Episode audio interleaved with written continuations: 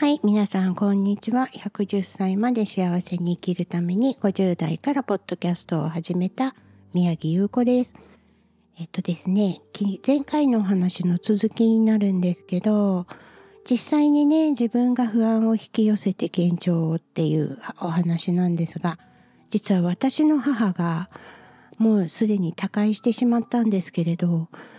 とても自己肯定感の低い方で、あのまあね子供の言うことを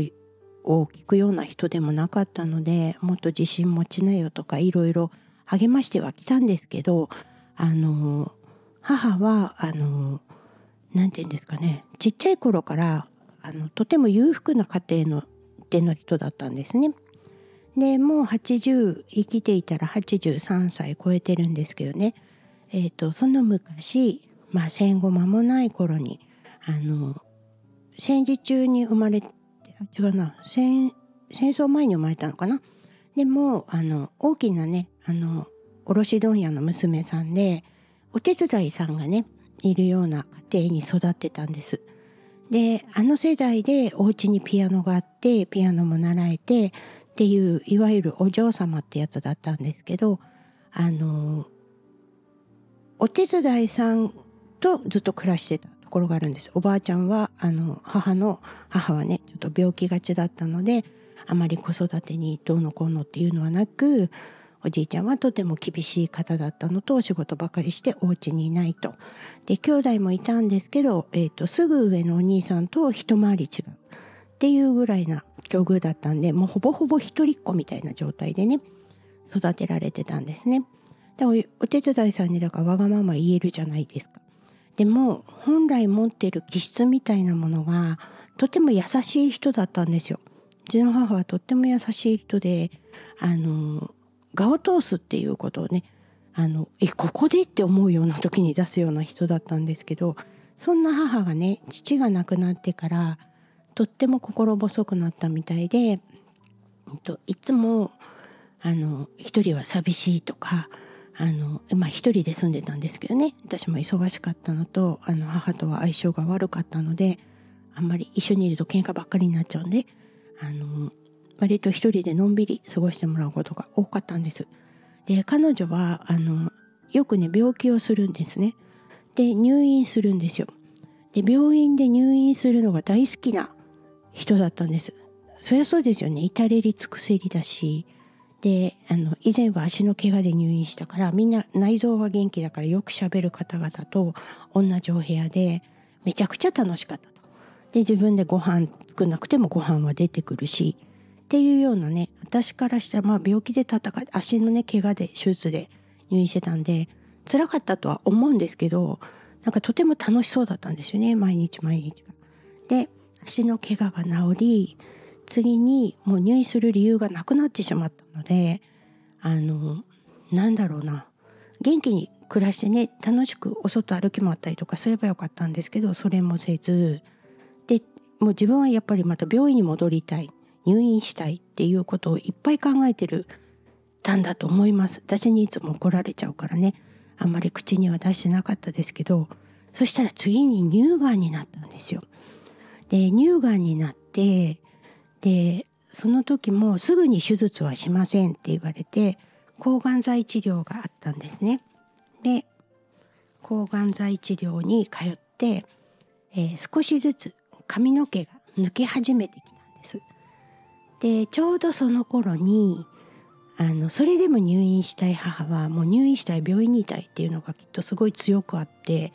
あのすぐ入院したいっていうのが口癖だったんですけどそんな彼女はねがんの方の治療は順調に進んでたんですけど入院したいが強すぎて今度膀胱炎になってしまったんです。でそれこから腎炎になって結局20日間ぐらい入院したんですね。でその時にもう髪が抜け始めてるから抗がん剤で、えー、4人ぐらいの内科の病室に入ったんですけど結局髪は抜けてくみんな内臓の病気で入院してるから寝てる人が多くておしゃべりもできない。で病院大好きな病院に入ったのにとても寂しかったみたいなんですよ。みんなが髪がどんどん抜けてくからえー、みたいな顔した。なんていうの？触るなみたいな。なんていうんだっけ？よ忘れちゃったけどあの何て言うのかな。怖いものみたいなね。あの見方をされたみたいで実はその入院は辛かったみたいなんですよ。でその後にあの、まあ、抗がん剤の効果があってがん腫瘍がちっちゃくなったので切除しますって言ってまた入院したんですね。でももうその時には前回の記憶があって前の他のベッドの人たちとは話せないっていうのがあったからなんと先生に恋をしてしまい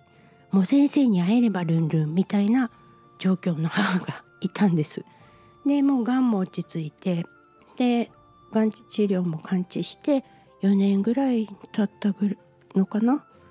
で去年あ今年だ今年になってまあワクチンをね何度か打つんですインフルエンザも打ちますしコロナもちゃんと打ちますし、えーと、そういうのがあってねなんか急に弱りだしたんですよ。でちょっと体調が悪いのって言ってたからあの言わなくても病院は大好きなんで自分で行くんですね。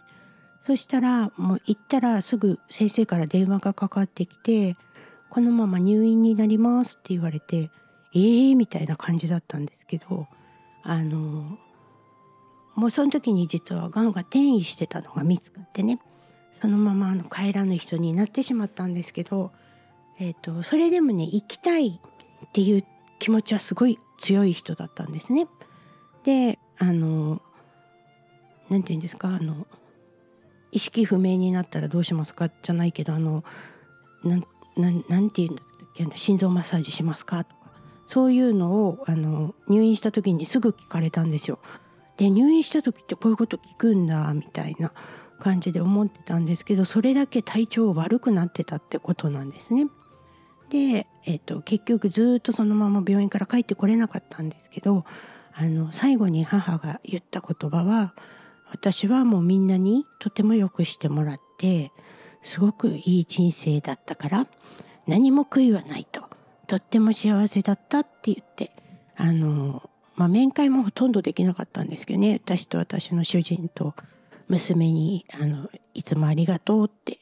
いうのを言ってあの亡くなってしまったんですけど。こうやってねあのお母さんがちょっとでも病院に入院したいっていうことを引き寄せなければまだ今頃は元気でいたんじゃないのかなって思うようになりました。これが昨日あの潜在意識でね自分が引き寄せているのが現状になるんだよっていうのをあお母さんは私に見せてくれたのかなとか思ったりしてねちょっと悲しくなっちゃいますけどそういうことがあります。まあ、もっと親切にしとけばよかったとかもっと優しくするべきだったとかもっと美味しいの食べさせてあげればよかったとかっていう後悔がねいっぱい来たので今はもうそういうのがねないように自分はあの今自分の周りにいる家族をもっともっと大切にしていこうっていうふうに教えてもらいました。これも全部潜在意識みたいです。なので、うんと、私は以前潜在意識にかなわないっていうのがあった。それは全部何を言ってもお姉ちゃんなんだからとか、あの、我慢しなさいとか、ここでこういうことは言わないとか、そういう教えを得てね、あの、育ってきたところがあったんで、全部うちに秘めるんですね。そうするとすごい愚痴しか出てこないんですよ。うちに秘めてるからあの時こうだったねああだったねとかっていうのがあの愚痴になってどんどん蓄積されるようなねすごい嫌な人ででおまけにもうどうせ私なんか言ったってさみたいな卑屈なものの捉え方をするところがあったんです。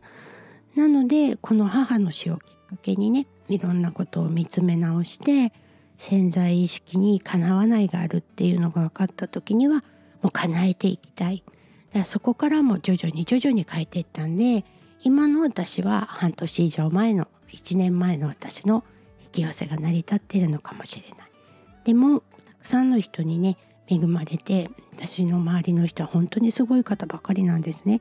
でそういうお友達を引き寄せてるのも自分だよって言われた時にじゃあ私もあのすごい人になれるのかもしれないと。じゃなくってなるんだと。いうようにあの今は潜在意識が変えているのでこのままラジオを聴いていってそうですね今23回目4回目ぐらいなんですけど100回目ぐらいの時にはもうこうしたらいいよっていうすごい私がいるかもしれない。それをちょっと楽しみにしておいてください。ということで今日は、えっと、潜在意識がね現状を引き起こすの続編お話ししました最後までご視聴ありがとうございますこの番組はクリックボイス沖縄の制作でお送りしました。